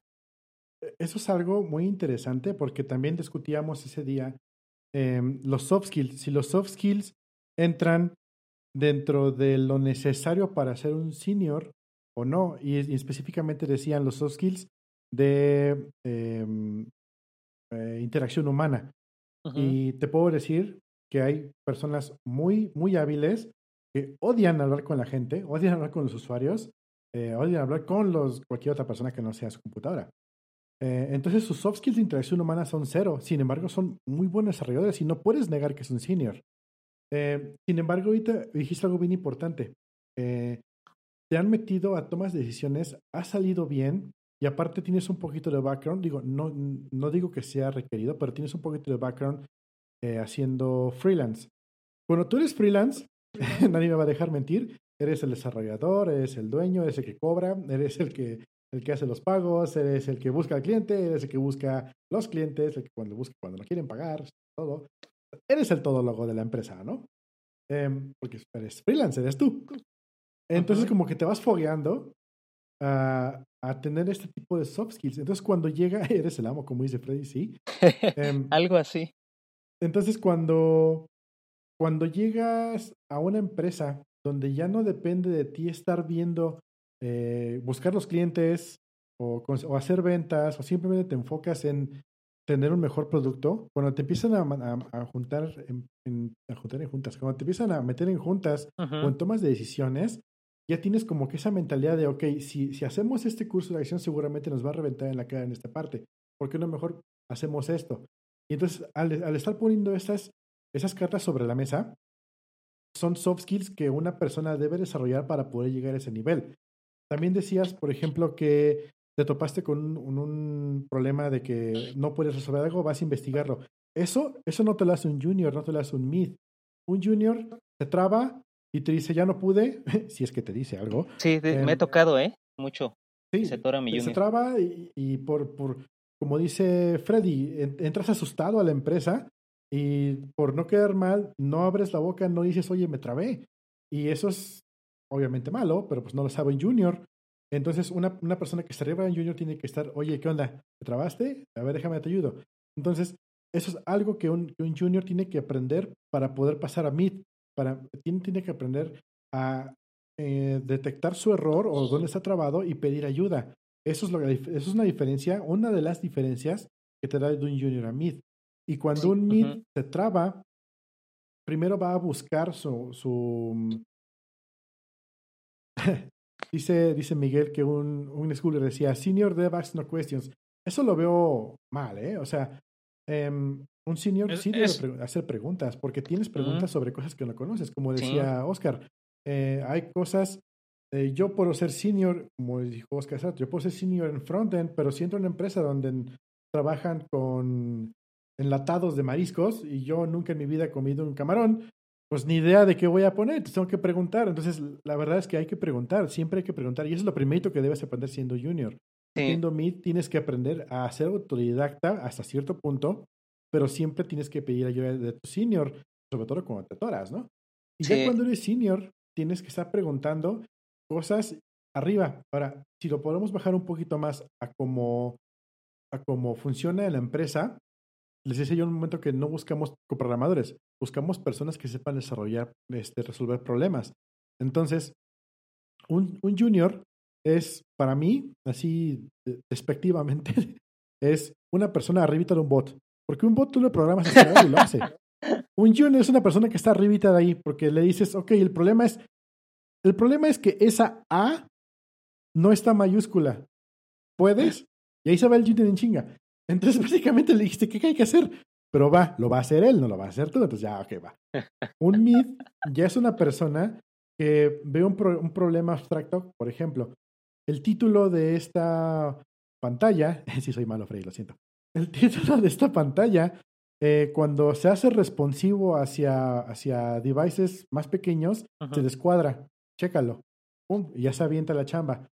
Un senior ya no tiene esos problemas. Un senior ya se encuentra como que, oye, ¿sabes qué? De los últimos 50 mil registros estaba mal la dirección, hay que corregirlo y aparte hay que, hay que prevenir que vuelva a pasar. -huh. Espérame tantito. Ni siquiera sé dónde tronó. Entonces, eh, ya tiene que buscar el problema, ir por él, agarrarlo a golpes y, y, y, y destrozarlo y destro convertirlo en problemas más chiquitos y, ya ves si los delega a un mid o lo hace él mismo, pero ya es otro Ajá. tipo de mentalidad. Sí, Ahí fíjate, yo quisiera... Es bueno. Dale, dale. Ah, ok, yo quisiera, yo quisiera agregar en, en esa parte que también uno como senior, bajo la premisa de la pregunta, ¿no? Uno como senior llegando a una organización nueva, lo primero que tiene que ver desde mi punto de vista, bueno, lo primero que tiene que buscar desde mi punto de vista es eh, el tener realmente la seguridad de que se puede desenvolver en ese ambiente, porque, ahí te va mi punto, hay algunos senior, hay algunas organizaciones que me ha tocado saber que buscan senior para que, para que se conviertan en managers o buscan senior para que empiecen a tomar decisiones de negocio con un background de tecnología. Y a lo mejor eso no es exactamente lo que quieres. Entonces, eso es un punto que también se tiene que considerar mucho desde la parte del, del, del, del usuario, no, del usuario, no, del, del individuo, no tanto de, la, no tanto de la organización. Eh, en otro tema que vamos a tratar posteriormente en otro episodio es cómo hacer un onboarding exitoso, pero ahí creo que podríamos hablar exactamente de eso, cómo comunicas esas expectativas tú como empresa, porque puedes tener expectativas de N situaciones, pero si no las comunicas, muy probablemente va a quedar eh, un mal sabor de boca en alguna de las dos partes, ¿no? Fíjate que, que algo que comentó Zero Dragon es que, bueno, algo, voy a complementar una parte, algo que he notado es que eh, en la misma empresa hay otro equipo, eh, ese, ese sistema que se está migrando, hay otro equipo que está haciendo otra parte u otro módulo. esos chavos tenían habilidades de, de Angular, entonces se estaba discutiendo si se hacían React o, en, Angular. Se, escogió React porque también ya teníamos proyectos en, en, React, ¿no? Anteriores. Pero de alguna manera a mí lo que me ayudó de haber trabajado, de haber freelanceado, es que como que te saliste de la burbuja o me salí de la burbuja o, o aún estoy como no queriendo entrar en la burbuja de, de, consultoras que, que, te tienen sentado todo el día y que no, no exploras más allá de, de, la misma. O sea, es, es, como si estuvieras rodeado de puro godín que ni siquiera freelanceado, ¿no? Por así decirlo. Entonces, cuando, cuando le, le mi jefe me dice, oye, este, le, le pedí un, un feedback de todo eso, me dice, creo que lo que hacía falta es que, es que, es que te soltáramos, te abriéramos como el, el corral porque, porque esa parte del líder como que la estás haciendo un poco bien. Entonces, este, creo que sí me ayudó en parte esa, eh, todo eso, ¿no? Haber freelanceado y no estar en consultoras y en consultoras y en consultoras eh, todo el tiempo encerrado. Exactamente. es muy bueno eso de los soft skills. Yo creo que es una muy buena, ya lo hemos discutido, creo. Es una muy buena. Varias veces. sí, es, es, como un buen medidor para saber si estuve bueno, y, a mí me gustaría, nada más para terminar este tema, eh, desde mi punto de vista, desde mi perspectiva, la parte del senior, que sí tiene mucho que ver, tiene mucho que basarse pues en la experiencia técnica que una persona tenga, pero desde mi punto de vista, el ser senior o el comportar o el, ser senior en una organización es una cuestión más de actitud, de cómo, de qué, de qué, cuál es tu actitud o qué tan dispuesto estás a salirte de tu zona de confort. Eh, porque eso va a determinar, eso va a determinar en mucho grado eh, o, en, o en gran grado, en gran medida, qué tanto puedes aportar tú con la experiencia técnica a la organización en la que estás. ¿Va? Yo nada más me gustaría dejar ese como, como para, para que lo mastiquen. y bueno, eh, para la siguiente y última pregunta. ok. ¿Cómo sabes si eres capaz de aportar algo a la compañía en la que trabajas? ¿Cómo sabes si estás creciendo? Eh, porque en algunas empresas no te dicen, no te dan feedback, no sabes en qué nivel estás arriba, sigues pensando que no sabes nada. De hecho, yo, yo, yo no sé por qué. O te aumentan 8% nada más. o, lo que sube la inflación, 2.5. Me ha pasado. yo la verdad no, no sé por qué me contrataron a mí en senior. Realmente no sé nada. Pero es un tema de, otro podcast que ya hablamos, que es el positivo um, Yo, bueno, aquí tengo varios puntillos. Eh, es una cosa que decimos de broma algunos desarrolladores y yo. Y es, si tú volteas a ver tu código de hace seis meses y no piensas que es basura, no has avanzado. y no dejan mentir, chequen su código de hace varios meses y vean qué es lo que hicieron y cómo lo hubieran hecho. Ahora se dan cuenta de, dude, no más, obviamente. Obviamente pensamos que no sabías eso, pero bueno. Eh, esa es una forma en la que yo me di cuenta de cómo. Eh, sin embargo, ¿Cómo sabes que ya eres capaz de aportar algo a la empresa? Es una buena pregunta. Yo, eh, en esta empresa, eh, intentamos que todo el mundo, intentamos que todo el mundo aporte.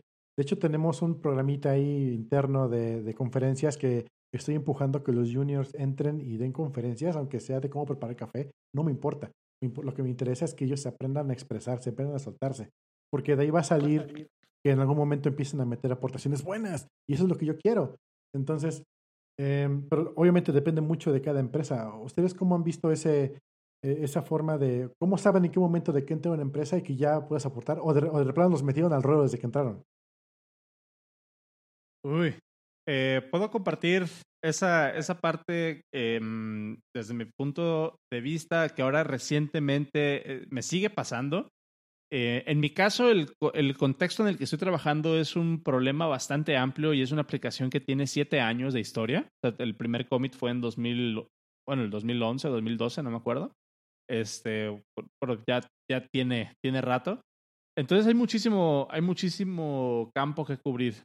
Y en mi, en mi situación, yo aún, después de casi dos años de trabajar en la empresa, sigo encontrándome con cosas en las que no me siento con la autoridad para rechazar, por ejemplo, un pull request.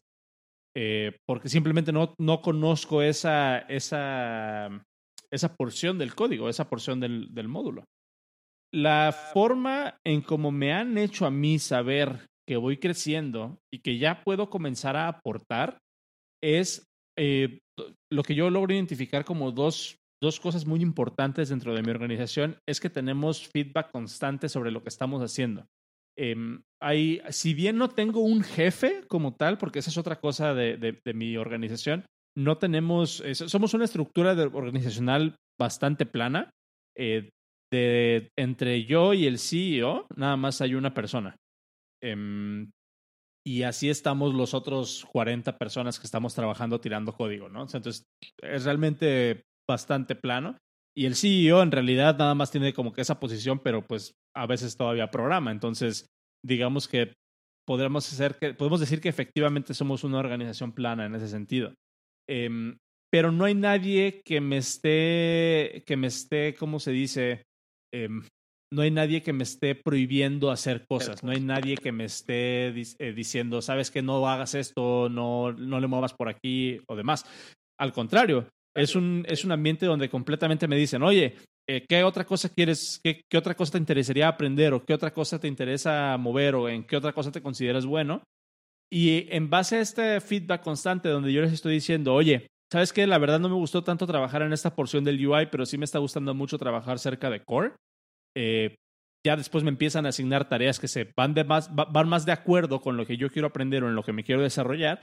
Y en conforme, conforme yo empiezo a agarrar esa experiencia con ciertas partes del módulo, ya ahora yo soy referente para cuando salen algún, algún, para cuando sale algún problema en un módulo específico o un tipo de problema en específico, ¿no? Últimamente, por ejemplo, me están pasando muchas cosas que tienen que ver con performance, con sincronización de hilos, con optimización de memoria y eso. Em, entonces, digamos que para resumir toda esta, esta lluvia de, de ideas, creo que el, el, eh, el, el, determinante para yo saber que ya puedo aportar no es algo que yo pueda decirte esto puntualmente, sino es más que nada un ambiente dentro de la organización que me permite a mí sentirme cómodo con lo que estoy haciendo y sentirme seguro con lo que estoy haciendo, sin una presión externa. Pero sí estoy bien consciente que este caso es como un unicornio, eh, porque es la primera vez que me pasa en mi carrera. Es la primera vez que, me pasa que estoy en una organización donde me siento así. Eh, no sé si sea para bien o para mal, pero simplemente quería, quisiera hacer ese, ese disclaimer, ¿no? Hace rato no me acuerdo quién estaba diciendo en el chat, pues que si trabajo en el paraíso, pues la verdad es que me siento así, o sea, es, como, un, es como un, una bocanada de aire fresco, ¿no? Que me, que me dejen tomar ese tipo de decisiones y, y, trabajar en lo, que yo, en lo que yo quiero trabajar y ganar cierta autoridad en el tema que a mí me interesa. Entonces, también digamos que va por ahí. El huevo, hasta, hasta, hasta, el gorro de, de trabajo, ¿eh? Sí, sí, sí, o sea, no, no, digo que, no digo que sea una panacea, como tú, como tú estabas comentando hace rato. Sí, ha habido estos, ¿cómo se llaman? Eh, crunch time. Eh, pero ahí lo interesante, y también es un tema que podemos abordar después, que este crunch time, como les estaba comentando anteriormente, no es impuesto por el producto, no es impuesto por la organización. Es como un self, como un self-check, así como de me propuse que tengo que terminar esto, me propuse que tengo que aprender esto, me propuse que tengo que resolver esto. Sobre todo cuando me toca trabajar en soporte, de, de soporte al, al, cliente, ¿no? O sea, no es algo que me dicte la empresa que tengo que hacer, sino es como un algo que, algo que yo quiero hacer como por reto personal. Entonces, ahí en ese caso es cuando sí el crunch time incluso puede ser mucho más desgastante porque ya estás compitiendo contra ti mismo, no contra un reloj impuesto. Ya. ¿Cómo ha sido, Mario, tu experiencia? ¿Te aventaron al ruedo desde que entraste? Pues en este último proyecto sí, eh, en esa consultora pues sí me tocó que me preguntaron, oye, este, ¿qué otra cosa quieres aprender, no? Porque nos decía el, hace que el CEO ahí, este, si se sienten, si no les gusta este proyecto, díganos en cuál quieren estar o qué otra cosa quieren aprender. Y sí, en algún momento me tocaron el tema, pero ya no recibí ni respuesta. O sea, no, no, de hecho fue una de las cosas que no me gustó de la consultora. Bueno, ¿qué, qué te, qué te digo que no me gustó? Ajá. de hecho, hasta hacían código espagueti todavía y dije, no, no puede ser, no me gusta, pero bueno. Pero no, el, pues, pues fui creciendo conforme fui cambiando, ¿eh? Pero no me ha tocado que me digan, ¿qué quieres aprender? Que, pues no, la verdad no. Lo he tenido que hacer por mi propia cuenta y pues me ha servido. Ok, eso es bien importante. Por ejemplo, lo que dice Miguel, en su caso, que ya siendo senior no le interesa tanto aprender sobre tecnología, sino lo que le interesa es que le den tiempo para poder innovar o mejorar Y aquí lo, que yo, desde mi punto de vista, desde mi muy personal punto de vista, para mí innovar es igual a aprender. Um, si yo estoy queriendo mejorar un proceso, queriendo mejorar algo que está teniendo baches, ok, ¿cómo lo voy a cambiar? Obviamente la forma en la que está implementado ahorita no está funcionando porque tiene algunos errores o bueno, tiene algunos hiccups de, de, de performance, algo que queremos obviamente mejorar. Eh, como decíamos hace poco, eh, el código de hace varios meses no precisamente es código malo, no precisamente es código eh, mal hecho, es el código que mejor se hizo para el momento en el que la persona lo estaba programando y dijo, eso es lo que mejor me da. Entonces, tampoco... Con los constraints en ese momento. Exactamente, entonces es un código que en ese momento fue lo mejor que se pudo hacer, hoy en día hay que mejorarlo. Entonces, si tú vas a tener un proceso A, el cual está corriendo bajo una arquitectura muy específica y por eso es lento, ok, vamos a, vamos a hacer una mejora, vamos a cambiar la arquitectura por otra arquitectura para que esto funcione mejor. Eh, al momento de aplicarlo, pues vas a aprender cómo hacerlo. Si es algo que ya conoces hacer, pues vas a aprender cómo hacerlo mejor. Eh, entonces, para mí, en mi muy personal y mi humble opinion, yo considero que innovar es aprender. Eh, entonces, y, y, en tu caso, ¿cómo, ¿cómo tú sabías, por ejemplo, digo, a ti te contrataron para un rol muy específico, ¿no? Que era de por sí como líder de proyecto, por lo menos eso es lo que tengo entendido. O sea, entraste uh -huh. ya como con ese estatus, ¿no? Eh, pero pero en, en, en, tu caso, ¿hubo algo que dentro de tu organización, ya sea en cuestiones técnicas o ya sea en cuestiones de organización, te dio como esa seguridad o esa autoridad para poder, por ejemplo, en determinado caso, decirle que no a tu sitio a algo? O decirle que no a tu alguno de tus de tus eh, algún miembro de tu equipo porque eso eso se puede llegar a interpretar también como que ah ya lo ya, ya le puedes decir que no al CTO entonces quiere decir que está ganando estatus dentro de la empresa o que ya puedes empezar a aportar um, fíjate que sí le he dicho que no a mi CTO bueno cuando era mi CTO sí le he dicho que no a mis líderes de, de equipo en este momento en este, ¿no? pero fuera de los soft skills de cómo expresarte, eh, casi siempre cuando me acerco a alguna situación que no me está gustando, propongo una, una, alternativa. Y lo que hacemos es ponemos sobre la mesa cuáles son las opciones, pros y cons, y, y decidimos una mejor, eh, camino, un mejor camino a seguir. De tal forma de que si seguimos el pad que estaba originalmente, yo estoy conforme porque ya expresé lo que yo tenía que decir eh, se puso en consenso y no procedió, no, no procedió por alguna razón válida que me convenció y, y pues bueno, trabajamos de esa forma. O incluso cuando yo he dicho, ¿saben que mejor hagamos esto porque esto va a funcionar así, así, así, así? Ya me he topado de esta forma así, así, así y no funciona. Y me dicen, oh, espérame, no habíamos considerado tal cosa, vamos a seguir por tu parte. Entonces, siempre es, eh, ok, sí entré con cierta, cierto nivel para poder expresarme, pero um, Mm, pues sí, básicamente como que entré con eso, eh, igual y poquito más de experiencia que he tenido, como también he sido freelance, pues sí, no me da ya tanto miedo decir, ¿saben qué? Esto ya lo usé y no funcionó, o esto lo Pero, usé de esta forma y no funcionó. ahí, ahí, dijiste algo bien, bien clave y lo quisiste hacer como, lo quisiste así como aventar debajo de la, de la alfombra, porque dijiste, dejando de fuera los soft skills, porque ya hemos hablado de los soft skills de, pero algo bien importante que, que, que, mencionaste es de que no es nada más quejarse. O sea, no es nada más decir no me gusta, no es nada más, no es nada más decir no está bien, sino es proponer. Y eso yo lo considero un soft menos. Sí. O sea, no, sí, no sí, nada sí. más decir no, no me gusta. Fíjate que me no, pasó no, algo no parecido.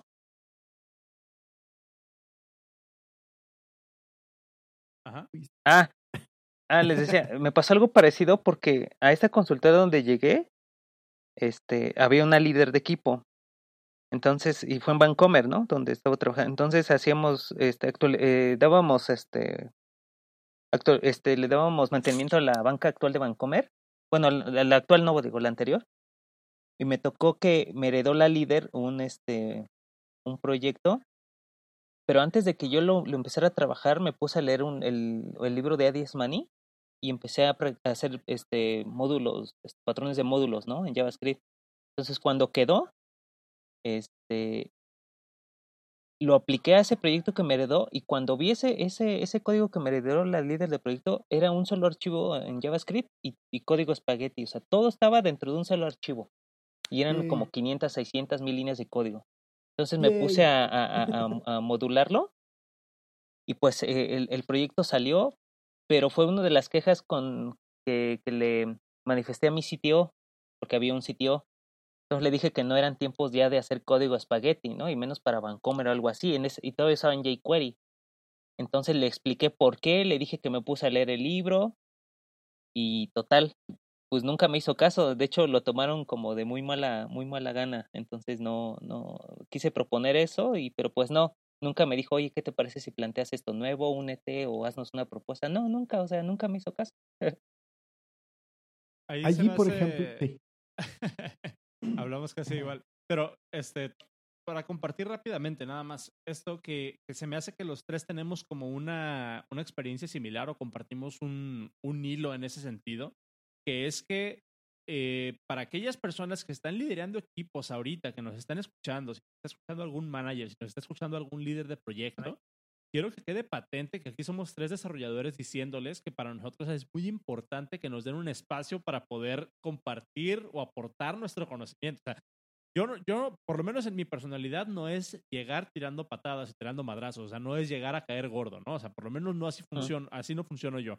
Y sé que hay personas que se sienten muy cómodas llegando a un proyecto y empezando a quejarse desde el primer momento y rechazando PRs, sin tener el contexto de lo que están haciendo y demás, simplemente porque no les gusta que haya, ahí hayan puesto el coma, ¿no? O sea, obviamente hay tipos de personalidades, pero sí quiero dejar como patente para las personas que están en posiciones de dar este tipo de oportunidades a sus equipos, que es bien importante para el desarrollador, para las personas que están manejando, para los miembros de su equipo, que, que ustedes les den un espacio en el cual se puedan expresar y en el cual puedan aportar porque no todos tenemos esa, no todos tenemos ese ímpetu o esa, o esa habilidad social o como le quieran llamar de, llegar tirando madrazos.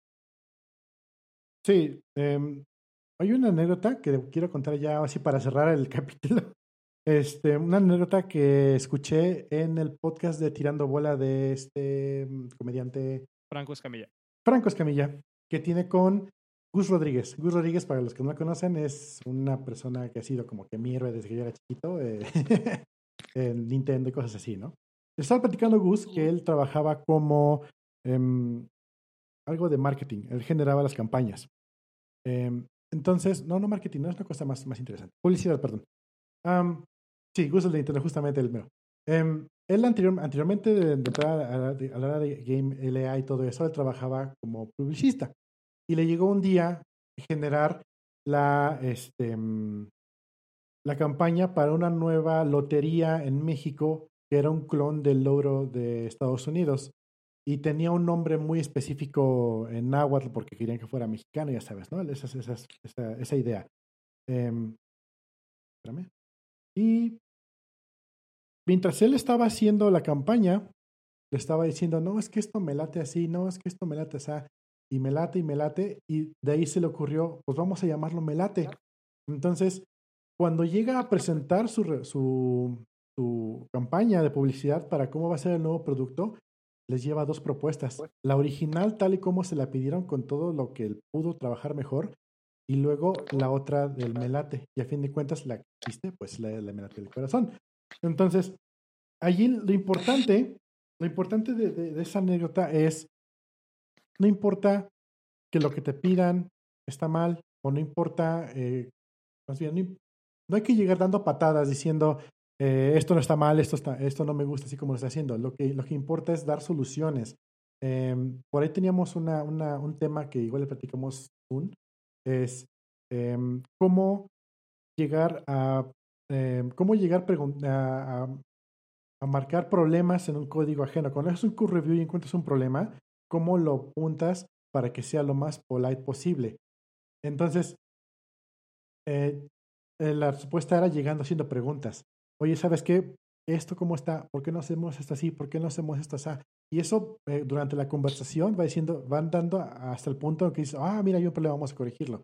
Entonces, si tú, igual lo que dice Isa, lo que, lo que dice, perdón, lo que dice Oscar, lo que dice Mario es, hay que ver un espacio donde podamos expresar esos, esos problemas justamente también lo dice Miguel, también busca un espacio para poder dar su opinión. Eso es muy importante, porque nosotros, como desarrolladores, eh, yo, por ejemplo, yo no sé nada sobre ginecobstetricia, pero tuve un cliente que me pidió que hiciera un sistema para, para, para su, su, su consultorio de ginecobstetra y me tuve que aprender cómo, qué términos son. Eh, conforme lo iba desarrollando, aprendí un montón de cosas sobre, sobre el embarazo, sobre enfermedades, sobre un montón de cosas que ni idea en mi vida. Entonces, tú no sabes, como líder, tú no sabes si el desarrollador que está a tu cargo, qué experiencia tiene o en qué ha trabajado eh, y cómo puede dar la vuelta a un problema que tal vez tú no estés viendo eh, tan grande como él. De, la misma forma como el desarrollador puede tener no la big picture de todo el problema y darte una solución que para él funciona, pero realmente es un problema más gigantesco y no, no lo va a resolver. Pero eso se resuelve hablando, se resuelve dando la opinión, pero sobre todo eh, se resuelve teniendo ese tacto para llegar y decir, oigan, esto se me hace como que está mejor de esta forma, ¿no? Oigan, ¿por qué no vemos esto así? Oigan, fíjense que esto me ha pasado y, y lo resolví de esta forma, ¿por qué no lo vemos así también? Eso es 180 grados diferente a llegar diciendo, no, está mal, lo vamos a hacer así porque yo, yo he visto. Entonces, obviamente, te pones en ese plan y te vas. Ahí sobre, sobre esa línea, el otro día en Twitter estaba viendo una discusión que se había hecho sobre cómo los developers, eh, estaba diciendo, no me acuerdo ahorita bien qué decía el tweet, pero era algo así como de, ah, cuando, cuando le hablan a un developer sobre accesibilidad, que accesibilidad es hacer que, por ejemplo, las imágenes de la página web tengan un texto para las que las personas que no pueden ver puedan por lo menos tener una descripción de la imagen. Eh, en iOS también funciona de que ya ves, activas el, el eh, voice control y puedes manejar el, el UI y así. este, pero bueno, estaba diciendo, cuando le hablas a un, el, el gist era de que cuando le hablas a un developer de accesibilidad, te dice, ah, no es tan importante para el producto, o sea, lo, lo atacamos en una siguiente versión. Y decía, ah, pero cuando les ponen una, cuando los ponen a ver código en una conferencia, ahí andan queriendo que le suban la, el tamaño de fuente. claro. Eh, y entonces el comentario que se hacía en Twitter era así como de nosotros como software developers o nosotros como desarrolladores, tú lo decías, Cero, nos contratan para resolver problemas y eso inherentemente significa que nosotros como desarrolladores tenemos que tener empatía por los problemas que tienen nuestros usuarios, clientes o lo demás. ¿no? Entonces, va, va mucho por ahí. se, trata de, de, no ser un experto, pero sí tener una sensibilidad para lo que estamos intentando resolver y eso nos puede abrir muchas puertas para poder ser más asertivos. Entonces, nada más queda como, nada más queda como reflexiones aparte. Y pues ya, con esto Cubrimos todos los temas. Eh. ¡Eh! Hay que aplaudirnos. Un aplauso para nosotros. ah, pon el jingle, güey. no tengo aplausos, pero tengo sitcom. No, sé no. ok, bueno, pues aquí la dejamos. Muchas gracias a, a, a nuestro invitado especial el día de hoy. ¿Dónde te podemos encontrar? Pues en Slack, ¿eh? en Twitter casi no, no posteo mucho, de hecho nada más sigo a, a, buenos desarrolladores, entonces este, ni Instagram, nada. Pues Pero en Slack, como Suriel MX. vientos, vientos. Eh, pues muchísimas gracias, Mario. Eh, ahí les no, gracias a ustedes. Para las personas, no, gracias.